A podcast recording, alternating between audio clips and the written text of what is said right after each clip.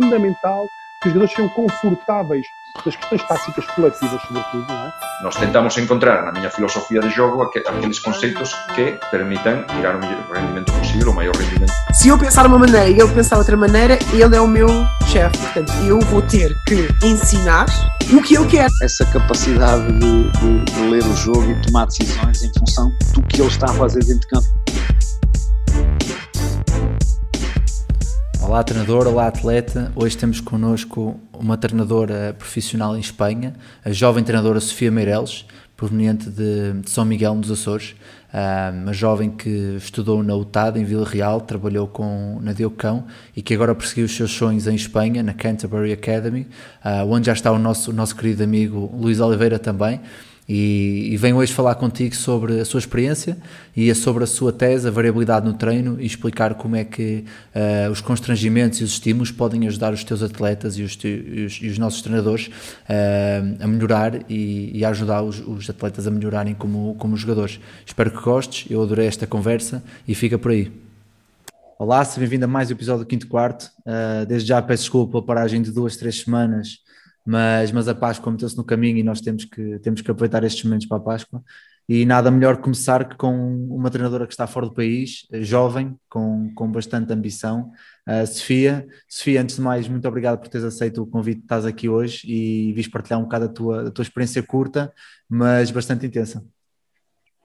Uh, olá Vasco, boa tarde. Uh, antes de mais, agradecer o teu convite porque é a primeira vez que vou, vou, fazer algo do género, nesse caso um podcast, um podcast e espero que durante, durante este tempo que estamos aqui a falar possa aportar algo que seja interessante, não só para ti, mas sim para toda, para toda a gente que, que ouviu. E sim, sem dúvida que vir para aqui, para a Espanha, está a ser um grande desafio e o objetivo era mesmo esse, era sair da minha zona de conforto, ainda por cima de um meio pequeno, para vir para um meio maior, diferente, aprender com outras pessoas, conhecer outras pessoas, ver como é que, qual é a forma de trabalhar e, e depois uh, ir aprendendo e ir crescendo com, com esse tipo de, de aprendizagens. Muito bem, vamos, vamos falar sobre isso tudo. Ora bem, Sofia, tu vens dos Açores, de São Miguel, não é? Presumo que de Ponta Delgada, certo? Sim, sim. Uh, e depois aos 18 anos decides vir estudar para, para a UTAD, que é uma das, uma das melhores escolas de basquete neste momento universitário da, do país, com o professor, o professor Jorge Aredo, o professor Jorge Sampaio, uh, mesmo com o Pedro Gonçalves no Deucão, ou seja, com com uma, com uma escola muito grande de, de basquete e, que vê, vê o basquete no futuro. Tu, quando, for, quando escolhes a UTAD, escolhes já com, com, com isto em vista ou foste um bocado às cegas e depois lá percebeste realmente tu, da sorte e do mundo que tinhas à, à tua frente? Yeah, não, não, não, sem dúvida que antes, antes de ir, a minha ideia era até ir para o Porto, porque supostamente a universidade é maior, é uma cidade maior e uhum mas depois infelizmente não foi possível ir para o Porto e acabei por ir dar a Vila Real. E não fazia a mínima ideia de onde, de onde é que me tinha metido. Uh, e para que saibas também, ao início eu nem sequer queria ser treinadora, a minha ideia não era ser treinadora, eu, fui para Ciências do Desporto, yeah, yeah. fui para Ciências do Desporto com a ideia que tipo gostava de exercício físico e de, e de, e de, e de desporto, mas, mas sem a ideia de ser treinadora, até porque quando eu era mais nova experimentei ser treinadora nos minis do clube onde, onde estava e, e opa, não achei muita graça aquilo, porque estava ali um bocado perdida, sabes? E então uhum. não entendia muito bem o que era isso de ser treinadora, então nunca tive essa ideia de ser treinadora. Depois, quando entro na universidade e no meu segundo ano de, de licenciatura, o professor Pedro Oscar vem falar comigo e vem me perguntar se eu não quero começar a entrar nessa área de, de treinadora. E na altura até a minha primeira resposta foi que não, que não estava interessada. Mas depois ele ainda foi falar comigo uma segunda vez e, uh, e eu disse-lhe: Pronto, ok, então vou experimentar, começa, a trabalhar contigo e vamos vendo como é que, como é que as coisas vão correndo. E com o tempo fui, fui gostando daquilo que estava a fazer, de ajudar os miúdos, de estar ali com o professor Pedro, que me ajudou imenso nessa área e a perceber realmente qual era a minha função como treinadora, porque antes não fazia a mínima ideia. e, uh, e assim foi, assim comecei a minha, a minha função como treinadora. Ou seja, tu passas de querer estudar para o Porto uh, Ciências do Desporto para estudar para Vila Real, não te passar pela cabeça querer ser treinador e passado o quê? 5 anos, 6 anos estás treinador profissional em Espanha. Ou 4 yeah, anos, né? Ou seja, é que uma, tem sido, tem sido uma, uma montanha russa de, de, de, situações caricatas, mas que é interessante porque realmente é quando as coisas, quando nós menos esperamos que, que elas, que, ela, que elas aparecem. Muito bem, tu, tu como disseste, Ciências da, do Desporto, depois o teu mestrado, e nós vamos falar mais à frente disso, é mais virado especificamente para uma área, para a área de treino. Já foste no mestrado, já foste direcionada para, para o treino desportivo, para o alto rendimento, ou, ou, ou mesmo assim não foste para essa, para essa área? Não, não, não. É, imagina, terminei o terceiro ano da licenciatura com a ideia que queria ser personal trainer, uhum. e no uhum. terceiro ano já temos que ter uma certa especialização nessa, na área, okay. e fui para aí. E depois a minha ideia era continuar a estudar mais profundamente essa área da especialização do exercício físico, de trabalhar em ginásio e assim, e então a área que estudei no mestrado foi totalmente direcionada em atividades de academia. Mas nesse tempo em que estava a tirar o mestrado, percebi que realmente ir trabalhar para um ginásio não era aquilo que me fazia realmente feliz e que me dava vontade de, de trabalhar. Gostava, mas não era propriamente aquilo. E, e, entretanto, nesse tempo também fui me apaixonando mais pela parte do treino, ser treinadora de basquetebol. Uhum. E então, no meu último ano de mestrado, quando tenho que decidir qual é o tema da tese que, que tenho que escrever e que tenho que estudar, uh, decidi não fazer uh, algo relacionado com as atividades da academia, mas sim mais relacionado com o, o desporto coletivo. E então daí vem a ideia uh, da ideia de começar a estudar mais sobre o aquecimento, porque o aquecimento está relacionado com a parte física dos jogadores, que era mais ou menos aquilo que eu estava a estudar, e uhum. com a parte dos jogos desportivos coletivos, nesse caso o basquetebol, que era aquilo que eu gostava de fazer. E então juntei basicamente as duas coisas, estando mais ou menos no curso errado, mas juntei as duas coisas e a minha tese de mestrado acabou por ser sobre, sobre isso. Muito bem, nós mais à frente vamos falar mais, mais em detalhe desse, desse assunto. Aqui, antes, passando um bocado ainda à parte do, da licenciatura do mestrado, tu agora que estás em Espanha e te dedicas a 100% à, à modalidade e ao treino, uh, que mais valias te deu, que te deu o curso ou que te deu esta base teórica, que por exemplo eu não tenho porque venho de engenharias e que tu sentes que agora quando chegas a, um, a uma situação profissional que já tens esta, esta vantagem em relação aos, aos outros treinadores que não estiveram na, na área? Yeah, estava a dizer que basicamente o, o ter estudado ciências do desporto facilita muito porque como estudamos muito o corpo humano, acabamos por ter uma maior facilidade em, em perceber aquilo que os atletas estão a sentir e que, uhum. que, o que é que tu podes fazer para os atletas conseguirem atingir certas coisas que tu, que tu pretendes. E estava a dizer que, por exemplo, no início da época, quando tu queres meter grandes intensidades, uh, é mais fácil entender que tipo de coisas podes fazer e que tipo de estímulos uh, lhes vai causar uma maior intensidade ou uma menor intensidade durante essa pré-época. Uh, e perceber quais são também as respostas fisiológicas deles, quando é que tu deves parar o treino para eles descansarem, quando é que tu deves meter intensidade alta para eles, para eles realmente começarem a, adaptarem-se e a terem uma melhor, uma melhor evolução a nível físico. Pois é, é, isso faz uma grande diferença porque, e, e, eu contra mim falo, porque no início foi muito tentativa e erro e às vezes yeah. não corria assim tão bem quanto isso. Uh, daí eu achar que é bastante importante ter esta, esta parte teórica por trás. Uh, não é decisiva, porque eu acho que hoje em dia está tudo, está tudo disponível para tu aprenderes, mas se queres realmente ter um, uma, um conhecimento aprofundado do assunto, uh, deves estudar assim como tu fizeste e que agora de certeza te dá, te dá mais valias uh, no teu trabalho. Mas Sofia, tu não é, já falamos esportiva, depois esportiva Vila Real, Vila Real com seleções distritais pelo caminho, não é? com, com, com o Pedro Gonçalves.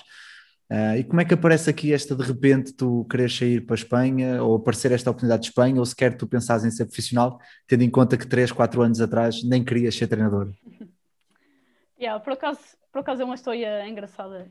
Uh, na altura, quando comecei a ganhar o gosto por ser treinadora, não pensava em vir para fora e em ser profissional. Na verdade, só pensava em terminar o mestrado, voltar para a minha ilha e começar a, a, a ajudar no desenvolvimento do basquetebol aí. Uhum. Mas quando eu tirei o curso do grau 2, uh, estava a falar com o professor Henrique Vieira, no, num dos dias aí, e ele perguntou-me: Ah, então o que, é que, o que é que tu queres fazer? Tens alguns objetivos? O que é que pretendes fazer com, com o grau 2 de, de treinadora? E um, e, e, eu disse-lhe que simplesmente queria voltar para a minha ilha. As minhas ideias na altura eram voltar só para a ilha e, e começar a ser treinadora lá. E ele virou-se para mim e disse: Olha, mas isso não estás a ser nada ambiciosa, isso parece-me um, parece um sonho um bocado pequeno, um sonho entre aspas. Uhum. E aquilo ficou-me na cabeça, a conversa dele. E eu comecei a pensar: Pois, realmente, ele até tem razão, eu sou, tão, eu sou nova, posso fazer tanta coisa ainda e quero vir já para a ilha para, para, para assentar, entre aspas, e para desenvolver. Posso ter outras experiências, entretanto. Mas, e... mas deixa-me interromper aqui, é interessante porque e eu tenho bastantes amigos que, que, vivem nos Açores e és das poucas pessoas açorianas que eu conheço que têm a ideia de voltar para a ilha. que é uma coisa interessante. Yeah. Os jovens, muitos jovens, quando chegam ao continente, quando chegam ao Porto, a Lisboa, a Coimbra, en- encontram um mundo tão grande em relação, em relação a. Se bem que São Miguel já, já está mais metropolizado e mais desenvolvido ali na zona da Marina, de Ponta Delgada, do que as outras ilhas, mas mesmo assim que sentem-se tão livres no, no continente que é raro quererem voltar porque sentem que têm muito mais oportunidades cá, não é? Por- Porquê Sim, teres sim. essa, essa, essa ideia? Ah, ah, sim, sem dúvida. E eu penso que alguns dos meus amigos olham para mim e pensam: ela é um bocado maluca, quer voltar, pode fazer tanta coisa aí fora.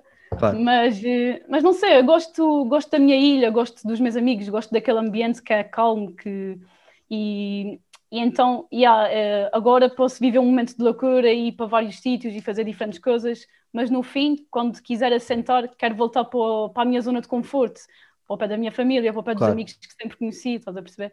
E então é um bocado mais por aí. E depois também penso que a ilha tem alguma potencialidade em, em desenvolver o basquetebol. E eu olho para a ilha neste momento e penso que, que não está desenvolvido ao máximo que poderia estar.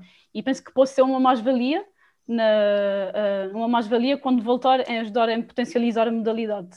Ou seja, E também então, um tens, bocado- esse, tens esse, é um esse sonho paralelo de quando, se algum dia ou quando algum dia isto acabar, a tua futura, a tua futura, a tua futura carreira profissional, de voltares e passares todo o conhecimento para poderes ajudar quem te ajudou no início, Sim. não é? Acho que isso é muito importante, é muito importante nisso. Então é isso. E, e chegas a Espanha, vais para a Espanha, não é? vais para a beira do, do nosso querido amigo Luís, Luís Oliveira, ahm, que é um apaixonado de, de basquetebol, já, já passei com ele vários campos e falamos horas e horas de basquete. Ahm, essa oportunidade surgiu de forma natural, foste tu que foste à procura e como é que tem sido esta primeira experiência agora tudo com, com esta pandemia? Ah, já sei que vocês já jogaram, têm treinado, estão, param, jogam, treinam, como é que tem sido toda esta adaptação?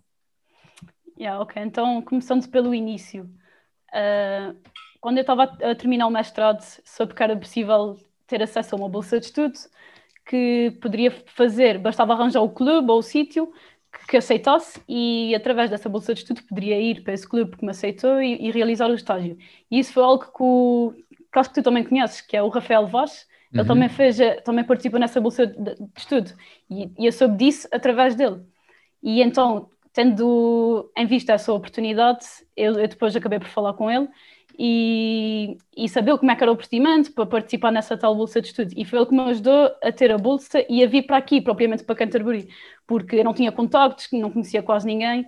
E, ao contrário do que muita gente pensa, também não conhecia o Luís, não fazia a mínima ideia de quem era, de quem era o Luís. E então foi através do Rafael Vaz que ele é que me ajudou a ter a falar com o diretor aqui do clube. E o diretor aqui do clube achou boa ideia e aceitou-me e disse que até poderia ficar aqui na casa como treinadora residente e aproveitar essa oportunidade para, para aprender, que era, que era esse o meu principal objetivo. Ou seja, quem- às vezes nem sequer me considero, eu considero-me profissional no sentido em que estou a fazer isso o tempo inteiro, mas não é no sentido em que toma, alguém ligou-me e disse: Olha, tens que vir para aqui, pagamos-te não sei quanto e vais ser profissional. Não, foi, foi mais, fui eu que fui à procura da oportunidade. Pois acho que isso é muito importante teres dito isso, porque realmente no, no- no início da carreira eh, acho que nós temos que dar muito mais antes de receber, e tu, estás, e tu deste, deste bastante, deste, deste praticamente a tua vida, não é? Sais de casa, sais de. Sais da tu, ou seja, em vez de voltares para os Açores, sais do país, uma língua diferente, uma cultura diferente, ajuda um pouco, presumo, ter o Luís, ter alguém conterrâneo, Sim, ter alguém português, que o choque é menos, é menos, menos, menos agressivo. Ah, mas como é que tem sido esta experiência? O que é que tens aprendido mais? O que é que sentes mais dificuldade, mais diferenças? Ah, o que é que tem sido mais benéfico para ti aí também? Ah, ok. Ahm, é assim, para começar, aqui passamos imenso treino, imenso tempo no treino, porque temos treino de manhã, depois temos um tempo de descanso e depois passamos basicamente das 3, 3h50 até às 7 da noite, sempre a treinar, sempre a treinar, sempre a treinar. E era algo que antes, antes de, vir para aqui, não, isso não se passava. Eu dava um- todos os dias um treino de uma hora e meia e acabava, ia para casa e ia fazer a minha vida. E aqui o facto de passar mais tempo dentro do basquete, passar mais tempo a pensar o basquete, a pensar naquilo que vou fazer amanhã e, e tudo isso tem sido bastante vantajoso para crescer no, no- para crescer no sentido de aumentar o conhecimento do, do basquetebol, percebes? E, Uhum. eh, e o facto também de trabalhar com atletas que são completamente diferentes daquilo que uma pessoa está habituada, porque em Vila Real eh, o basquete não é mau, mas tu não tens atletas de 2 metros e acabas por ter que lidar com eles de forma diferente e ensinar-lhes coisas, ensinar coisas diferentes e não é como, ok, és grande, vais jogar aposto e acabou.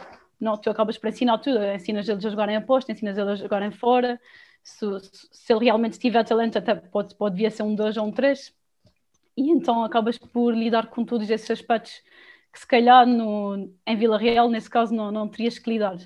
E, e a faculdade preparou-te preparou para, esta, para esta discrepância de, de, talento e de tamanhos, ou seja, já, já sabias mais ou menos o que fazer e como fazer uh, quando apanhasse uma jogadora de, de 1,95m com 15 anos, que não sabe o que é que é o braço esquerdo e o braço direito, e tens de trabalhar, e tens de trabalhar a parte motora muito mais? Yeah, yeah, tipo, tenho algumas noções daquilo que se deve fazer, porque também podes ter atletas baixos que não sabem o que é o braço claro, direito claro, o claro, braço claro. esquerdo. Então acaba por não ser muito diferente, mas, mas sim, tinha algumas noções. Agora é diferente, tipo, sabes a teoria e chegares aqui e tipo, olhas, tens que olhar para cima para o, para o atleta e pensar, ok, o que é que eu vou fazer contigo? E começar realmente a trabalhar com ele é completamente diferente e é uma experiência, penso que tem sido muito, muito favorável. Muito E- positiva. Aqui uma questão que, que, me lembrei agora, tendo, e estava a pensar que tentar ver se conhecia alguma treinadora portuguesa fora do país. Eh, Jogadoras conheço bastantes, principalmente em Espanha há, há pelo menos cinco ou seis jogadores portugueses da seleção a, a fazer carreira aí.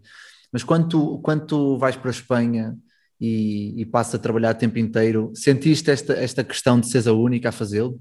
E, e questionaste o porquê de seres a única? Ou, ou, Não. ne- ou nem, nem pensaste muito nisso e se calhar nem, Hum. nem, nem te faz, nem te faz, Não, não confusão me, faz, não me faz confusão, não me faz diferença, porque eh, yeah, se, se calhar até sou a única treinadora mulher que está que tá no estrangeiro a trabalhar, mas, eh, mas nunca pensei nisso muito profundamente, né? Até porque, ok, há tens eh, treinadores hum, no masculino que fazem o mesmo e tipo, não vejo qual é a diferença de ok, és um homem eu sou uma mulher, estamos a fazer o mesmo, mas tipo, é- não, não, não faço essa distinção e então nunca pensei muito, e ah, sou única, não.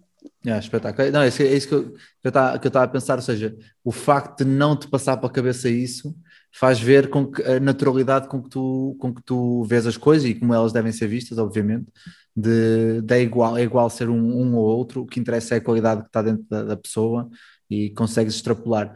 Ah, e aqui, só para passarmos agora depois para, o- para, para a próxima fase do- da conversa sobre o- a, tua, a tua tese de mestrado e o trabalho que desenvolveste.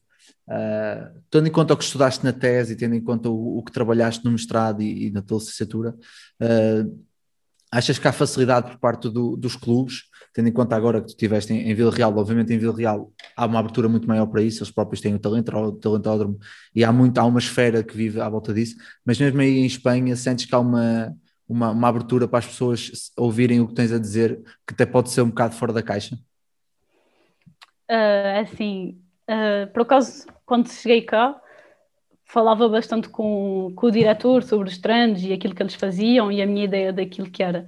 E, tipo, ele sempre aceitou as minhas ideias, nunca disse, tipo, não, isso, isso é estúpido. Ele sempre aceitou as minhas ideias, mas, tipo, daí ele chegar ao treino e mudar aquilo que já tem estruturado durante anos e anos sem fim, hum, não, isso, isso não, não aconteceu e, e não sei se penso que não é fácil que isso aconteça, porque, especialmente clubes que já estão estruturados há mais tempo, já têm as suas ideias fixas. Claro, E isso então, tu resulta, não chegas- é? E se há, e se há sucesso, Exatamente. E então, mesmo que chegues aqui com ideias novas, que podem ser melhores ou não, eh, acaba sempre por haver uma dificuldade em, em mudar aquilo que, que- as ideias que os outros já, já têm. Ok, muito bem. E passando aqui agora para a parte de, para a segunda parte do- da conversa sobre, sobre o trabalho que desenvolveste, a variabilidade no treino, neste caso no aquecimento, mas penso que pode ser passado para toda a unidade de treino, não é? Ah, isto é um método que não é nada convencional, pelo menos em Portugal, não é? Pelo menos do que nós vemos fora do, fora do país já é, mas em Portugal, em alguns sítios ainda é um pouco visto como um bicho de sete cabeças e, a e ter tudo muito estruturado e muito rígido e é isto que temos que fazer e é A, B, C, é, é um bocado o que se passa muito. Uh, o porquê, porquê teres, aceito, teres aceito este desafio de falar desta, desta temática e assim num resumo muito rápido o que é, o que, é que se trata a variabilidade no treino? Ok, eh, isto tudo começou yeah, quando fui decidir qual seria o meu tema da tese de mestrado e foi com o professor Jaime Sampaio e o professor Nuno Mateus, que também trabalha na universidade, que me sugeriram esse tema.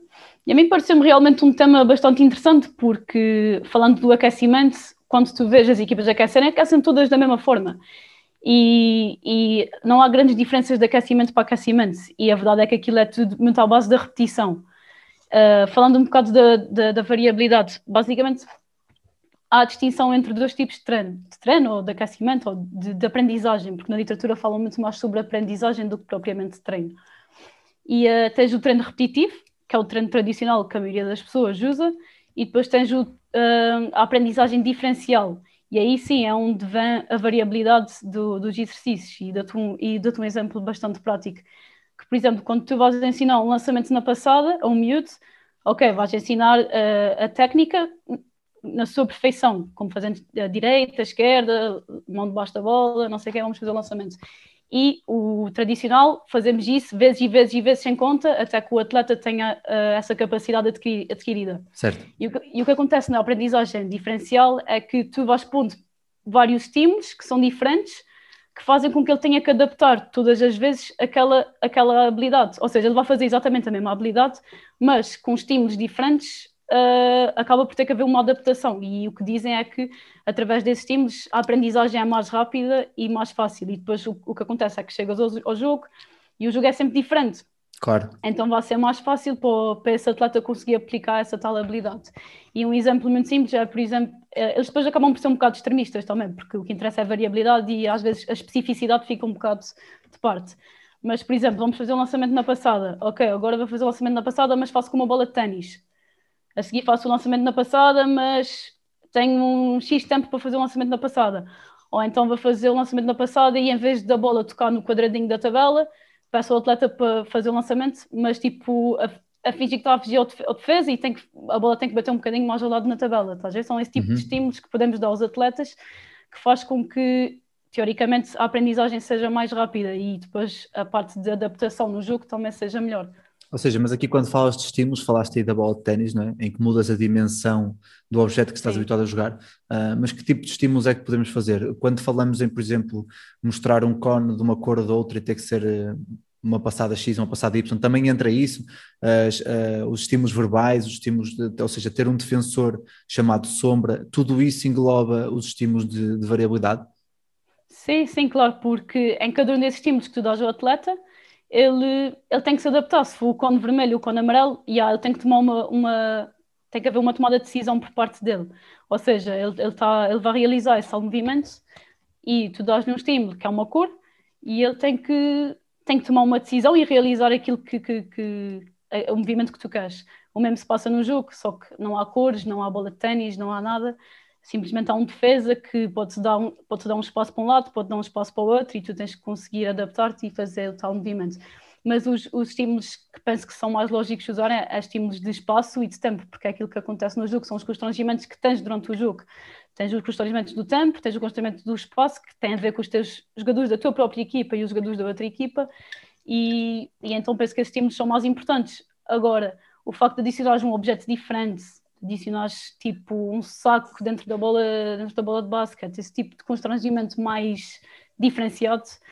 Uh, pode, podes usar, mas não, não acredito que seja algo que devas usar tipo, durante, durante o ano todo. Podes usar em certas, em certas alturas da época, okay. mas, mas não tipo todos os dias. Ou seja, podes dar também, também aqui, eu, eu, do que eu tenho lido da literatura da, da variabilidade é uh, haver uma repetição sem repetição, ou seja, haver na mesma muitas repetições mas cada uma seja diferente, certo? E acho que essa, essa parte de pôr estímulos diferentes faz com que, com que isso aconteça e obviamente só tens, tens um certo, um certo número de, de, estímulos que podes usar, não é? Agora não podes é usar sempre o mesmo o ano Exatamente. todo porque o atleta acaba por se habituar e por se adaptar àquilo, não é? Acaba por ser um bocado por aí. Diz-me só uma coisa, a tua placa não está com os cantos todos partidos tanta vez que tu mandas ao chão quando chateias com os teus atletas? Tá, não está? Pois a minha também, por isso é que eu arranjei uma solução muito boa, que é a 5 Clipboards, a nova parceria deste podcast, que é uma marca que produz e personaliza produtos para treinadores. A 5 tem como principal produto as placas estáticas totalmente personalizadas, com o teu nome, com o teu logo, com o que tu quiseres. Também produz agendas e cadernos de treino e tem uma grande box que podes ver em 5clipboards.pt ou nas redes sociais deles. Mas não te esqueças, ainda tens 10% de desconto em todos os produtos usares o cupom 5 quarto. Por isso, não percas esta oportunidade e visita-os. Agora, aqui uma, uma pergunta um pouco, não é controversa, mas mas que eu faço esta pergunta a muitos treinadores e, e alguns ficam ali um bocado, nem sei se já pensaste nisso, que é, tu fazes distinção entre reação a estímulo e tomada de decisão? Ou para ti englobas no mesmo? Eu pergunto isto porque quando eu mostro um cone, ele não toma a decisão, ele reage a um estímulo de ver o cone. Mas quando, por exemplo, ele antes de receber a bola já vê que o defensor está atrasado, ele toma a decisão que, pelo defensor estar atrasado, vai lançar de três pontos. Agora, não sei se tu diferencias a reação a estímulos de tomada de decisão ou se, ou se englobas tudo no mesmo, no mesmo termo. Hum, não, na minha opinião, está tudo no mesmo, no mesmo saco, mas penso que a grande diferença será o tempo que tu demoras a tomar a, tomar a decisão ou a reagir, porque acho que o reagir é tipo, tu reages sem pensar, estás a ver? Hum. E, e, e, acabas por tomar uma decisão, mas é uma decisão mais, mais inconsciente. Não, penso, okay. não, não, não precisas de tempo para pensar naquilo. E enquanto que, yeah, okay, tenho o defesa atrás de mim, por isso vou fazer isso, é que tens mais tempo para tomar a decisão e para ter consciência dessa tomada de decisão.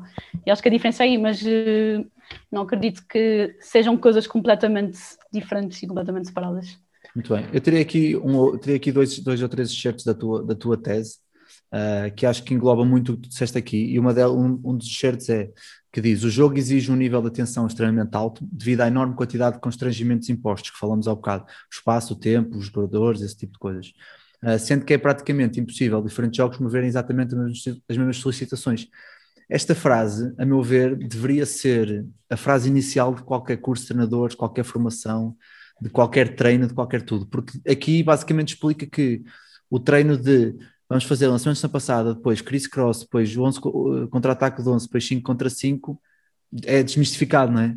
Um, e, e, é sim, interessante, e, é interessante, e é interessante colocar aqui, depois falas das, das estratégias de, de, aquecimento, mas que eu presumo que, que, possam ser usadas, obviamente, para níveis competitivos e de, de, unidade de treino. A minha questão para ti, que estudaste isto, é como é que eu, como treinador, eu que estou a ouvir agora este, esta conversa e que nunca tinha ouvido de variabilidade de treino, uh, como é que eu posso introduzir esta metodologia no meu clube, na minha equipa, no meu grupo de trabalho? Qual é, qual é o processo inicial de, de aprendizagem também para mim, enquanto treinador, para poder melhorar, melhorar esta, esta situação? Ah, ok. Uh, em primeiro lugar, uh, deixa-me só te dizer que yeah, estamos aqui a criticar super o tipo de, de treino repetitivo, mas atenção que ele também é super importante, uhum. porque a verdade é que sem a repetição não conseguimos adquirir eh, certas, certas habilidades ou certas técnicas. Claro. E através da repetição tu também podes ter outro tipo de coisas, que é se tu estás sempre a mudar o treino todos os dias, fazes uma coisa nova, uma coisa diferente, primeiro estás a perder tempo na explicação todos os dias. E às vezes o que tu queres é maximizar o tempo de, de treino, o tempo que os jogadores têm para, para realizar as habilidades que tu queres. Uhum. E depois que tu consegues meter uma maior intensidade se eles estão a fazer algo que já, que já conhecem, que já sabem fazer. Então podes também querer ter, a nível físico, querer aumentar a intensidade de treino e então é mais fácil se fizeres alguma coisa que eles já sabem fazer e que é repetitiva.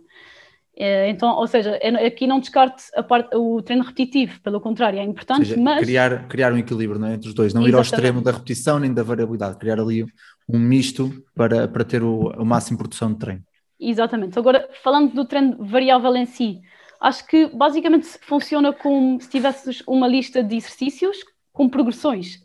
Uhum. E às vezes coisas tão simples como tens esse exercício e os jogadores rodam para a direita no, durante o exercício, e às vezes só o facto de rodares para a esquerda já estás a criar ali uma diferença psicológica no, no que os jogadores têm que fazer, eles já estão mais concentrados, porque no outro dia tinham que rodar para a direita e estavam habituados a rodar para a direita, e, e hoje têm que rodar para a esquerda, então causas ali alguma maior concentração no, a nível físico. Uh, mas como eu estava a dizer, a nível das progressões, se tens um exercício de lançamento na passada e eles, ok, vão fazer um lançamento na passada, normal, sem nada. No dia a seguir, vou adicionar, vou, posso fazer a mesma coisa, se calhar durante menos tempo, e a seguir o resto do tempo adiciono um defesa ao lado que vai criar uns constrangimentos ou que vai criar contacto. Ou, ou então metes o, o, jogador mais atrás e ele no meio espaço tem que conseguir realizar aquele lançamento na passada.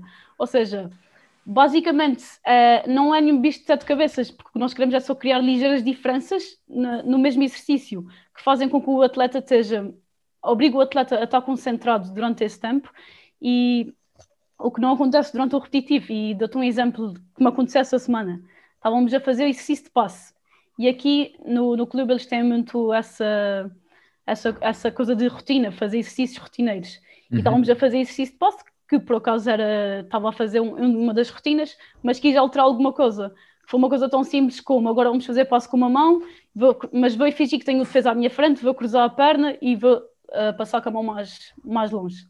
E, ok, pip, o exercício começa e começam a observá-los a fazer o exercício e eles estão a fazer tipo com os pés estáticos, que era o que costumavam fazer antes. Ou seja, eles estão tão habituados a fazer aquilo que, que nem, que nem a ver o que tu estás a dizer. Estás a ver? Estás ali a explicar o exercício e eles nem te estão a ver, porque eles já sabem o que é que vais fazer a seguir.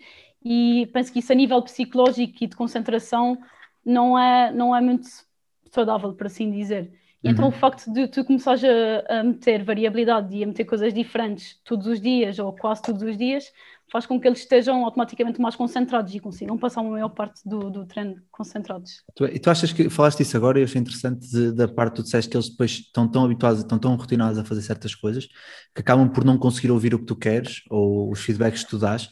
Acreditas que dar uma maior variabilidade no, variabilidade no treino ajuda depois a eles próprios conseguirem se adaptar nos jogos e ouvirem as nossas adaptações ah, durante os jogos e os feedbacks que, que ouvimos, que, que Sim, damos neste sim. caso?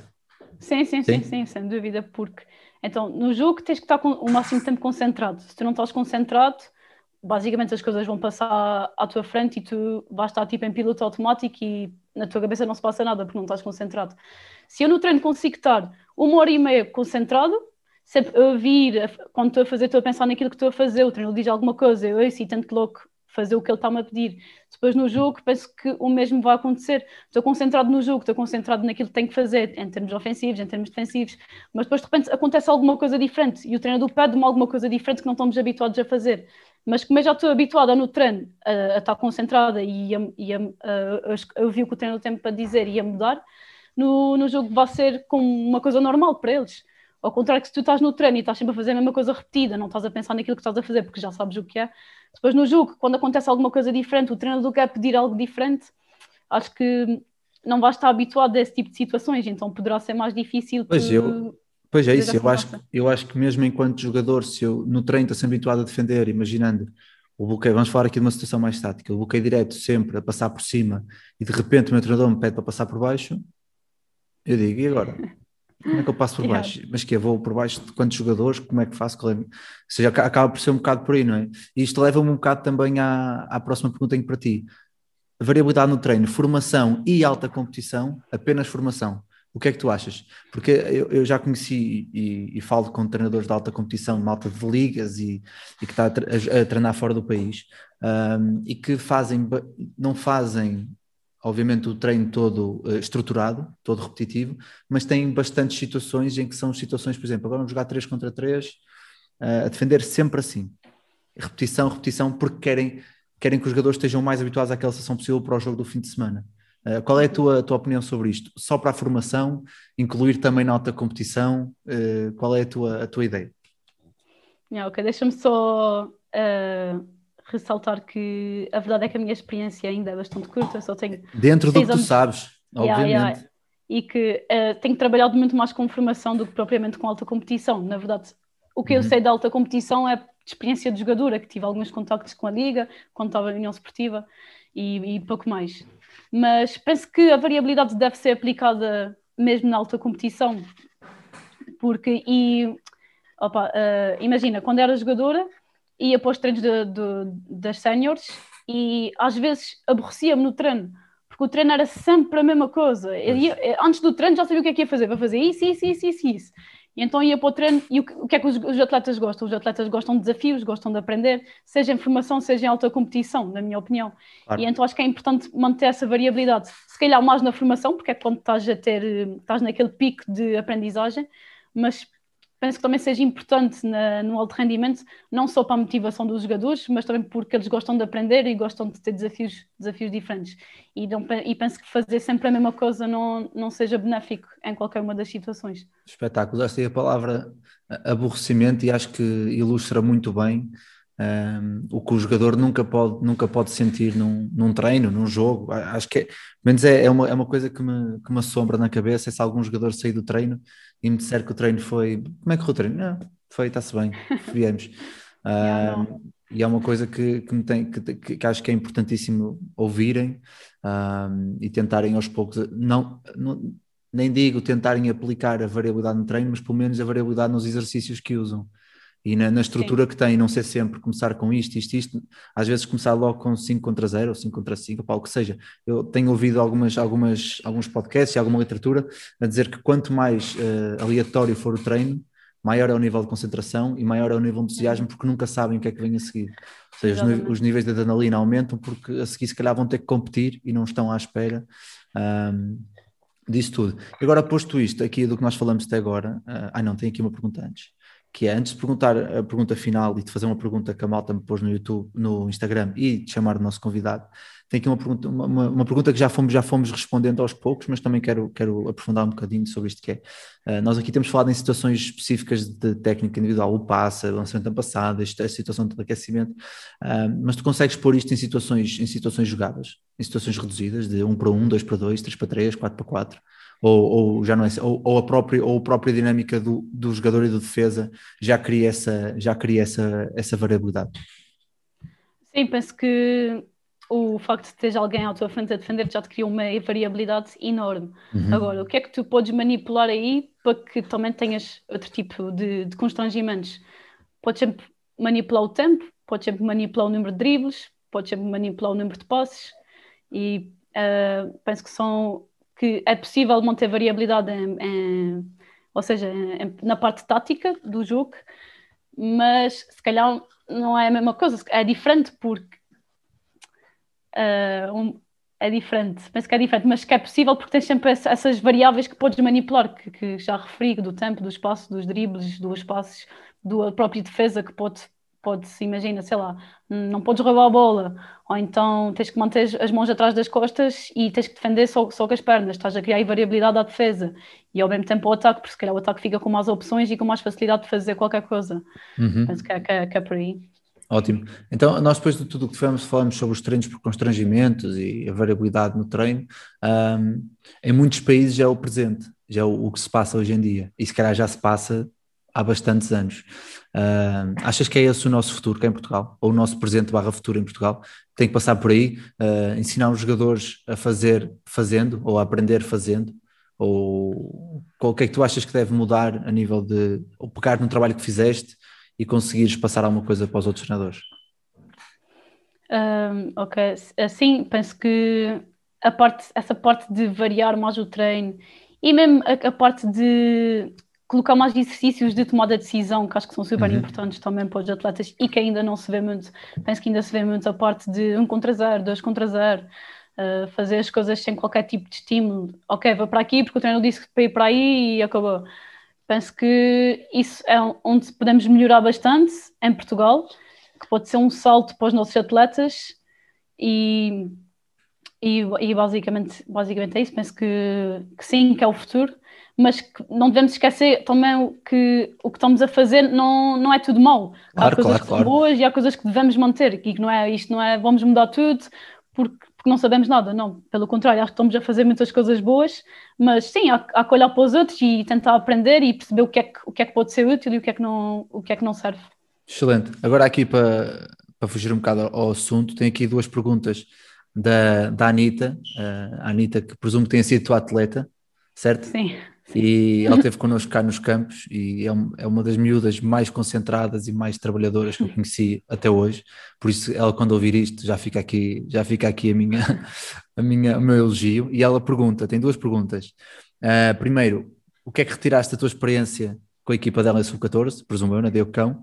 Sim, e sim. o que é que te motiva enquanto treinador? Já fomos falando isso um um bocadinho, mas, mas, mas uh, para responderes aqui em, em highlight. Ok. Ok, acaso, respondendo à primeira pergunta, uh, foi uma altura, quando estava a dar treino aos sub-14 e à Anitta, foi uma altura em que eu era tipo super fanática por variabilidade e diferenciar e fazer todos os treinos diferentes uns dos outros e não repetir, não sei o quê. E acabei por tirar uma, uma aprendizagem bastante, bastante grande daí, que foi variar sempre, todos os dias, todos os exercícios, não é assim tão benéfico, porque opa, tu acabas por não consolidar certas coisas. E dou-te um claro. exemplo. Eh, na altura queria, vou falar de finalizações porque é o mais simples. Queria dar lançamento na passada, queria dar Eurostep, Power Shot, arco passado, Step Back. Step Back, bem, eh, já é tiro, mas uh, sabiam um, inúmero, inúmeros, inúmeras finalizações e eu queria dar tudo, tudo ao mesmo tempo. Tipo, na mesma semana queria fazer tudo. E então o que acontecia foi que elas acabavam por não consolidar nenhuma das, de, de, dos exercícios. Claro. E, e opa, quando eu olho para trás, isso era o que, era o que, o que tira mais. E também o facto de fazer demasiado 5 para 5, porque pensava que o jogo era 5 para 5, então tinha que treinar 5 para 5. e hoje olho para trás e a verdade Já é que podia fazer mais 2 para 2, 3 para Acho 3. que já passamos todos por essa fase no, Yeah. no início. E então foi mais por aí. Ah, a segunda pergunta era. o que é que te motiva enquanto treinadora? Ah, ok, ok. Ah, muito simples, eu adoro o ambiente e a relação entre treinador e atleta. E para mim o que me dá mais satisfação é poder estar no treino, sair ao fim do treino e os atletas estão satisfeitos com aquilo que fizeram e sentem que melhoraram e eu sinto que, que, que fiz parte dessa, dessa evolução. E depois chegar ao fim da época e acabamos sempre por ter relações com os atletas que, que são, que são para sempre e que nunca, e que nunca esquecemos. Isso, Claro. para mim, a parte relacional é, eh, motiva-me imenso. E depois também o facto de eu sentir que sou capaz de transmitir não só a parte técnica e a parte tática e de conseguir ensinar, mas também conseguir ensinar a parte mais de temos, temos, temos que ser responsáveis, temos que ter compromisso, temos que ser amigos e temos que respeitar os outros e esse tipo de, de valores também eh, dá-me muito prazer conseguir transmitir isso, isso aos, aos meus atletas, aos atletas que passam por mim. Muito bem, agora saber que tive, que tive sucesso em transmitir esse tipo de, de coisas. isso é ótimo, isso é fantástico. Agora vamos ter aqui a fase que tu se calhar não estavas não estavas mais, mais, mais à vontade, mas é, tem que ser. Estes momentos são para ser feitos. Vamos admitir aqui o nosso convidado, a ver se ele consegue entrar, que é um, um colega de trabalho dos dois, ver se ele consegue. Que é nada mais, é ca- a caminho do jogo, se calhar mais. que é nada mais, nada menos, Nuno Rodrigues, treinador da Olá, Lusitano, Nuno. também conhecido por Grosas. Nuno, como é que é? Tudo bem? Por acaso não estava nada à espera, juro. Eles, eles queriam uma pessoa que desse um- aqui qualquer coisa que fosse problemático para ti, vê lá. Nuno, o palco é teu, meu. Tens o tempo. Eu sei que estás um bocado apertado de tempo, por isso vamos, Estou- vamos, vamos fazer isto. Então vamos fazemos uma pergunta séria e uma pergunta menos séria. Pergunta séria. Ah, e, esta, é- e esta é interessante. Quais é são as maiores diferenças que tu sentiste desde o basquetebol em São Miguel, o basquetebol em Trás-os-Montes, a experiência que tiveste connosco no, quando tivemos aqui o campus e a partilha que foi eh, entre todos os treinadores e agora essa tua experiência na- nas Canárias? Ah, ok. Principais diferenças. Qu- Quando eu estava em São Miguel, e agora que já não estou, não é? Eu olho para trás e tenho, tenho uma ideia de como é que eram as, tenho uma ideia de como é que eram as coisas. Ah, penso que havia um pouco falta de, de- não, não quero ofender ninguém, mas um pouco, um pouco de falta de conhecimento por parte dos treinadores, porque digo isto porque quando, quando eu estava nos treinos, lembro-me de treinar sempre as mesmas coisas e não sabia fazer nada assim de especial. Lembro de fazer todos os dias de direção, as mesmas mudanças de direção, as quatro, as quatro mais simples. Lembro de fazer os lançamentos na passada. Ar passado, se calhar, foi tipo o mais, mais transcendente que, que, que aprendi. E, e depois, para além disso, também a nível da competição, que acabava por jogar todos os fins de semana, sempre contra a mesma equipa, e era sempre a mesma coisa, não havia assim grandes diferenças. Uh, depois, claro que tínhamos a parte regional e jogávamos também, normalmente sempre com as mesmas equipas, mas pronto, acabava por ser um- uma motivação diferente. Depois, quando fui para Vila Real, a realidade competitiva era mais ou menos, mais ou menos a mesma, porque, ok, havia se calhar uma equipa a mais, mas no início da época era- a ideia era, era a mesma, de competirmos sempre com os mesmos, até chegar à parte de apuramentos para campeonatos ou para taças nacionais, e aí foi a parte mais interessante e que achei mais, mais interessante, que era jogares contra equipas diferentes, contra pessoas diferentes, contra miúdas ou miúdos diferentes, e ao mesmo tempo tu no jogo acabas por aprender com os outros também, algo que não se passa tanto em São Miguel, porque como estás sempre a competir com as mesmas pessoas, tipo, já os conheces de cor, de cor e salteado. E em Vila Real e no continente tens já essa possibilidade de, de ver outras equipas e de ver como outros treinadores, como outros treinadores jogam. Depois, aqui nas Canárias, repara que aqui também é mais ou menos a mesma coisa, porque vivemos numa ilha, jogamos, jogamos contra as mesmas equipas, mas uma coisa boa é que aqui há muitas mais equipas do que, do que em Vila Real ou do do que em São Miguel, mas acabamos por jogar sempre com, contra as mesmas equipas. Agora, o nível do basquete é completamente diferente do nível de Vila Real e do nível de, de São Miguel. E a minha opinião é que isso acontece porque não pelo, pela qualidade dos treinadores, porque em Vila Real eu conheci imensos treinadores que eram muito bons, mas penso que a grande diferença está mais no número de treinos e no volume, no volume de treinos. Porque aqui um, um, um mini 8, pelo menos no clube onde estou, treina três vezes por semana. E um mini 10 já treina quatro vezes por semana. E de mini 10 a sub-16 treinam no mínimo quatro vezes por semana. E os sub-18 treinam cinco vezes por semana. E então esse volume que eles têm desde pequeninos, e então têm essa relação com, com o basquete e com a bola desde pequeninos, Claro que eles, quando chegam a sub-12 e a sub-14, já têm uma, uma potencialidade completamente diferente. E penso que essa seja a grande diferença entre, entre Portugal, continente e São Miguel, e, e aqui, as Canárias. Uhum. Muito bem. Já posso fazer a pergunta mais difícil? Vai, para acabar em grande. para acabar em grande. Sofia, já encontraste as calças aí na ilha ou não? Ah, não, não, aqui não vem para nada. Deve ter ido para outra ilha, de certeza. Nada, pequenas. Ai, muito. Olha, dar-te um grande beijinho. Uh, saberes que vamos seguindo à distância e que temos muito, muito prazer em te ver a crescer e, e dar-te os parabéns pelo desafio que fizeste o ano passado de lançares a, a, a tua academia na, em São Miguel e começares a dar os teus treinos individuais e acho que isso é excelente. Nós, treinadores preocupados com atletas, acho que é o, é o topo uh, enquanto treinador, não há mais que isso. Dar-te um grande beijinho, uh, deixar esta brincadeira e dizer: vamos cá, o que tu precisar, já sabes. Ok, obrigada, Nuno. Beijinhos e boa sorte aí para o. Ah, Nuno, um abraço, obrigado. um abraço. E pronto, acho, acho que não havia, não havia assim melhor maneira de, de de finalizar do que, do que deixar aqui um bocado mais à vontade as situações. Uh, Sofia, uh, e, eu agora tá, o Nuno falou e falhei, falhei aí, uh, tu tens o teu próprio projeto na ilha, não é? Estávamos a falar no é. início de, de, quereres, de quereres dar aos teus o que te deram. assim, muito rápido, queres falar um bocadinho disso, já que não, não podemos aprofundar muito mais, mas do que é que se trata? Já percebi que é, presumo que seja trabalho individual com atletas, não é? Sim, sim, uh, não é nada muito consolidado ainda, porque uhum. também o facto de não estar na ilha não faz com que eu não claro. tenha, não perca tanto tempo para pensar nesse, nesse projeto. Mas já, a minha ideia era tipo, ao início, começar com alguns treinos individuais, com quem estivesse interessado, e uh, opa, já, adorava abrir uma academia no, nos Açores, mas sei que não é nada fácil uh, começar esse tipo de projeto. E então, se puder começar com uma coisa mais pequena, em começar, em que tenho atletas que vêm ter comigo e que fazemos treinos extra para além dos treinos do clube e podemos trabalhar diferentes coisas e até se calhar ter alguma tutoria com eles ligada, ou seja, ligar o basquetebol a, a, aos estudos. Uh, não sei, como eu te disse, não é nada assim muito consolidado, são só ideias. Uhum. E também usar, usar isso para fazer diferentes, diferentes uh, competições, diferentes eventos, tipo 24 horas, tipo 3 para 3, tipo, e ao mesmo tempo dinamizar o, a modalidade na, na ilha mas pois ainda é não é assim nada.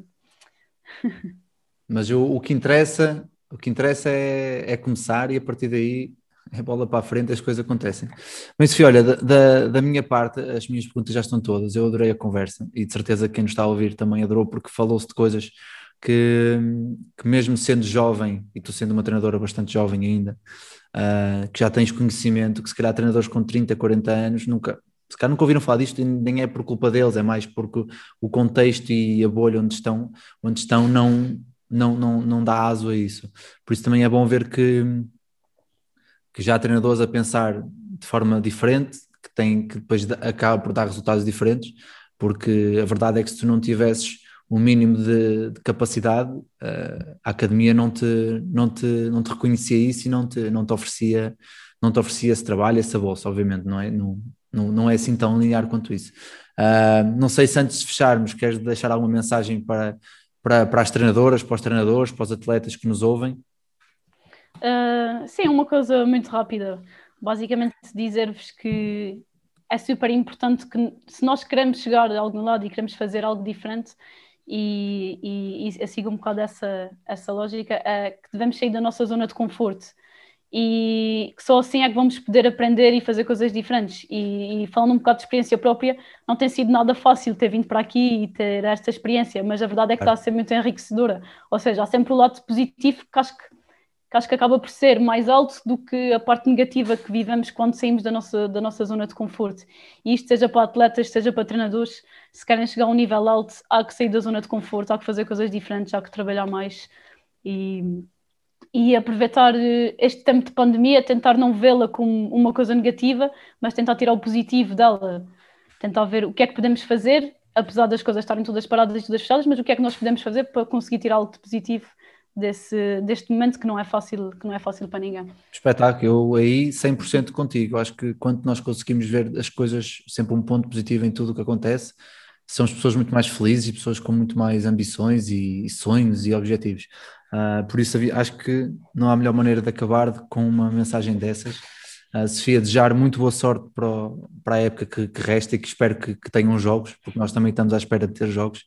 Uh, Agradecer-te mais uma vez por teres partilhado aqui um pouco da, da tua experiência e do, da, da, tua vivência como treinadora e espero que tudo corra bem e que consigas os teus objetivos.